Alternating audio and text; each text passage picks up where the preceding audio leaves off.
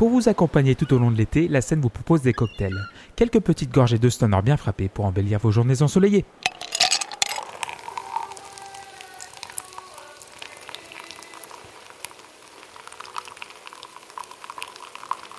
Salut tout le monde, c'est Clément, le monteur de la scène et le cauchemar de Walter, Loïs et Guillaume.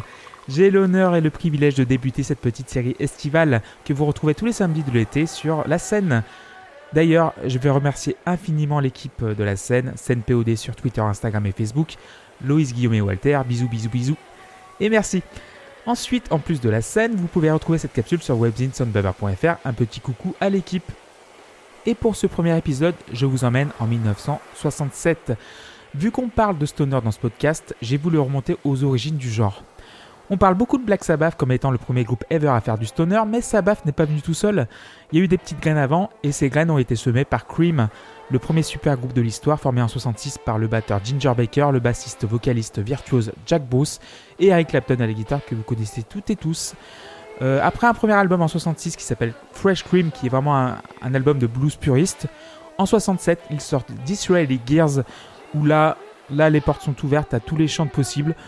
Euh, il est psyché, il est hard, il est jazz, il est fuzz, il est blues. Voilà, euh, un fan de stoner, je pense, euh, se doit de connaître cet album.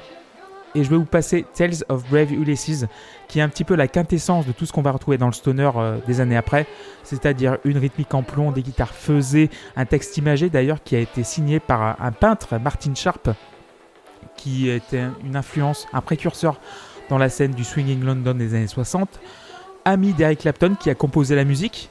Fait un peu rare euh, dans Cream parce que Eric Clapton n'était pas préposé à la composition.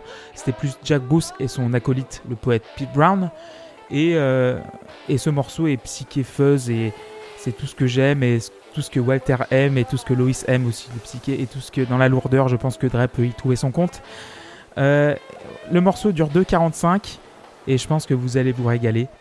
À bientôt, bisous.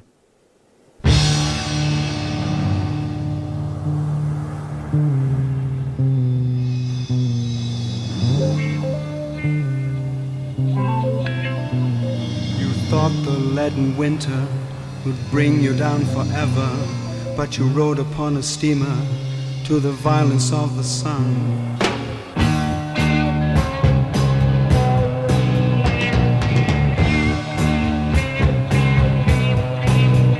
And the colors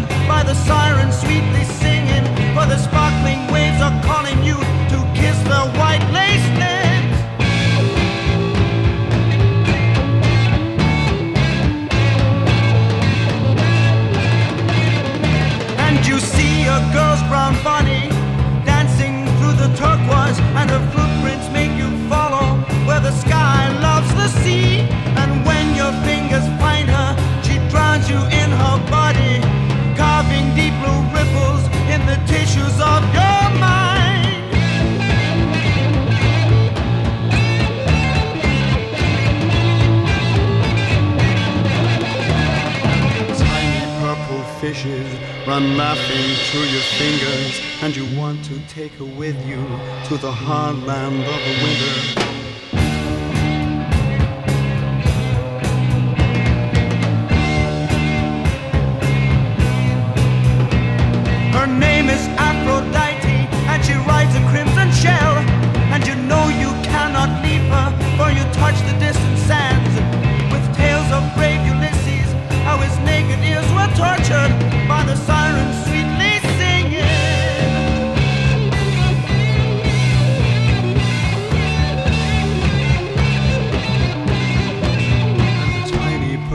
Fishes run laughing through your fingers, and you want to take her with you to the hard land of the winter.